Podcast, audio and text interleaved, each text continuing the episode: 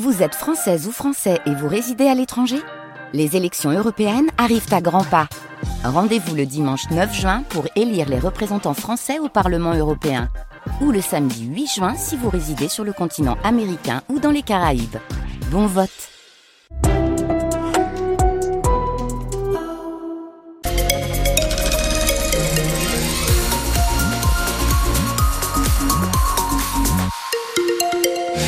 rien à signaler sur les routes de la région. Ça, c'est une bonne nouvelle. Ça, c'est moi qui vous la donne. Alors, est-ce qu'on aura une bonne nouvelle, Luxem, là, pour Non. la météo? Non. Allez, Bah, bonne journée. eh ben, c'est vous qui la donnez, alors. Eh ben, ça sera humide et pluvieux. hein. Normalement, euh, aujourd'hui gris, surtout dans le Pas-de-Calais et le Nord. Côté température, il fera à peu près doux, hein, comme hier. 8 à Valenciennes ce matin, 9 à Cambrai, Arras, Lille, 800, Lens, Boulogne ou encore à Béthune, 10 à Dunkerque, Saint-Omer et Calais. Cet après-midi, prévoyez entre 10 et 13 degrés. Les clients de dizaines de supermarchés du Nord-Pas-de-Calais ont dû être, euh, ont dû être pardon, surpris hier en allant au rayon viande. Eh ben, surtout s'ils voulaient acheter des barquettes de poulet de la marque Le Gaulois, car elles ont été la cible de militants de L214, l'association de défense des animaux. Ils ont mené une opération de réétiquetage en collant notamment dessus des photos chocs de cadavres de volailles, accompagnés de slogans poulet manipulé génétiquement ou encore 44 jours de souffrance.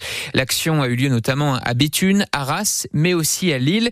Flora Granchette a suivi les militants pour France Bleu Nord. Cordon bleu, escalope, au rayon viande, les militants collent rapidement les étiquettes. La marque Le Gaulois est détournée, tachée de sang. Adeline est bénévole chez L214. C'est d'ouvrir les consciences, euh, que tout le monde puisse se rendre compte de ce qu'ils ont dans leur assiette et du processus euh, de A à Z en fait, hein. de la naissance de l'animal jusqu'à la mort dans l'assiette. C'est important. Modification génétique, maltraitance, les militants alertent sur les conditions de vie des volailles. Luc Pelletier est référent L214 à Lille. L'objectif de l'action, faire pression sur l'industriel LDC, propriétaire de Le Gaulois. Il existe en fait une charte qui s'appelle l'European Chicken Commitment, le CC, qui vise à bannir les pires pratiques d'élevage en Europe. Beaucoup d'acteurs en fait, euh, comme les marques propriétaires d'Auchan, Carrefour, ont signé cette charte. On encourage en fait par cette action euh, LDC à signer la charte. On éviterait des souffrances énormes à une quantité euh, importante de poulet. Et les étiquettes font leur effet auprès des consommateurs venus faire leurs courses. Margot est étudiante, elle est dégoûtée. Ah, J'ai déjà vraiment du mal avec la viande, mais en voyant ça encore plus, ça me repousse beaucoup. Ça me rend triste. Au total, plus de 600 étiquettes ont été collées dans les supermarchés lillois. Et Hier, 32 magasins lillois ont été ciblés par l'action des militants de L214. Un nouveau drame a probablement été évité au large du Pas-de-Calais. 132 migrants ont été secourus hier. Ils étaient à bord de plusieurs embarcations en difficulté. D'abord, 57 personnes ont été prises en charge et débarquées au port de Calais. Ensuite, 75 exilés ont été récupérés et emmenés au port de Boulogne-sur-Mer. Un incendie a en partie détruit une péniche de marchandises cette nuit à Anzin, près de Béthune. Le feu est parti de la cabine et de la salle des machines, mais la quarantaine de pompiers mobilisés a pu empêcher sa, pro- sa propagation. Heureusement, le bateau était vide, donc pas de victimes. Alors, on va poursuivre ce journal avec un chiffre colossal. J'ai du mal à le lire. 2621 millions d'euros, c'est ça? C'est exactement ça et c'est tout simplement le chiffre d'affaires de l'année dernière de la Française des Jeux. Elle vient de l'annoncer, ça représente une hausse de plus de 6% par rapport à 2022. Agnès Soubiran, manifestement on peut le dire, malgré l'inflation, les Français eh bien, continuent de jouer. Et ils sont même de plus en plus nombreux à avoir joué au moins une fois l'an dernier. 27 millions de personnes, en moyenne 5 euros par semaine. Cela représente tout de même au final 20 milliards d'euros dépensés, malgré la baisse du pouvoir d'achat et l'inflation alimentaire. Ce qu'explique Stéphane Palaise, la PDG de la Française des Jeux. On a constaté qu'effectivement, les gens maintenaient leurs dépenses de jeu parce qu'elles représentent une toute petite partie de leur budget. En revanche, c'est euh, un petit plaisir dans un réseau de points de vente à côté de chez eux, euh, une forme de convivialité et puis euh, un espoir euh, de gain. Des gains qui restent aléatoires pour les paris sportifs, par exemple. Le quatrième trimestre 2023 a ainsi été très favorable à la FDJ en raison de résultats qui ont déjoué tous les pronostics, comme la victoire du Milan AC sur le PSG.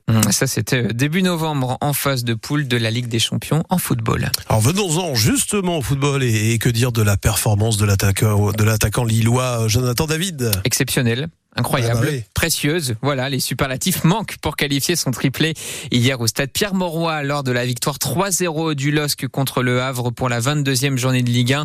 Un succès large qui a de quoi ravir, bien sûr, le milieu de terrain lillois Adam Ounas. On a subi les 20 premières minutes. On a, on a réussi à subir sans prendre de but. C'était plus important de défendre tous ensemble. Ensuite, on a réussi à ouvrir la marque, mettre le deuxième but et à la mi-temps, on s'est dit les gars, faut continuer comme ça, faut essayer de- d'enfoncer le clou et c'est ce qu'on a fait rapidement en deuxième mi-temps pour avoir une, fin de match plus tranquille.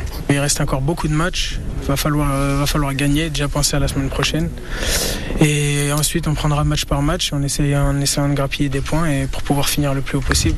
Après, l'objectif, euh, je pense que tout le monde, euh, tout le monde a, le même. C'est chaque année, c'est de finir, finir en haut. Là, on est bien placé, mais on sait très bien que derrière nous, ça, ça colle et il va falloir continuer comme ça pour, pour, pour pouvoir aller chercher ce qu'on veut. Et avec la victoire d'hier, oui, Lille est bien placée puisque le club est provisoirement troisième du championnat, loin, très loin derrière le PSG qui accentue son avance en tête après sa victoire 2-0 hier soir à la Beaujoire face à Nantes.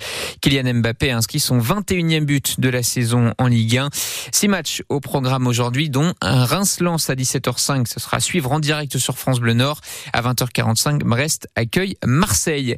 En Ligue 2, hier soir, il y avait le derby du Nord et c'est Dunkerque qui l'a emporté. Les joueurs de Luis Castro ont battu Valenciennes 2-1 à domicile grâce à un but dans le temps additionnel. Pas de changement au classement, il reste 17e. Une course pour la bonne cause a lieu aujourd'hui à Longnes dans l'Odo-Marois. Une randonnée et un trail organisé en, en soutien aux sinistrés des inondations de novembre et de janvier. L'inscription est à 5 euros et toute la recette sera versée aux communes d'Arc, Blandec et Wizerne. Le départ est donné à 9h30. Alors, si vous cherchez une idée de sortie en ce dimanche pluvieux, on en a une pour vous, justement. Et oui, ça se passe à la Cité de la Dentelle et de la Mode à Calais. Et venez vivre une expérience immersive, originale, grâce à un casque de réalité virtuelle.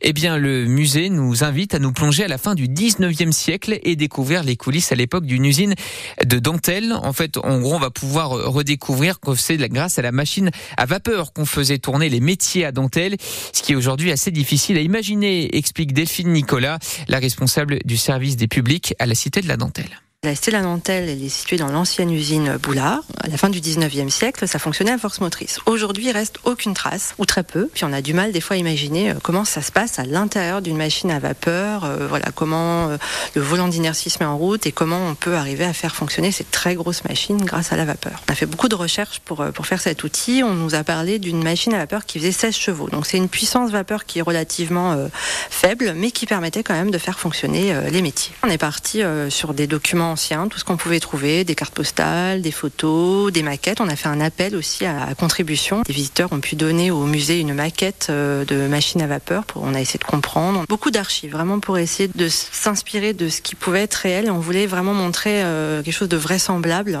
On voulait pas raconter euh, d'histoire. On voulait vraiment être juste historiquement, scientifiquement. Et si vous êtes tenté, rendez-vous à partir de 10h aujourd'hui à la Cité de la Dentelle et de la Mode à Calais. La- cette visite est comprise dans le prix classique du billet, soit 7 euros et 5 en tarif réduit.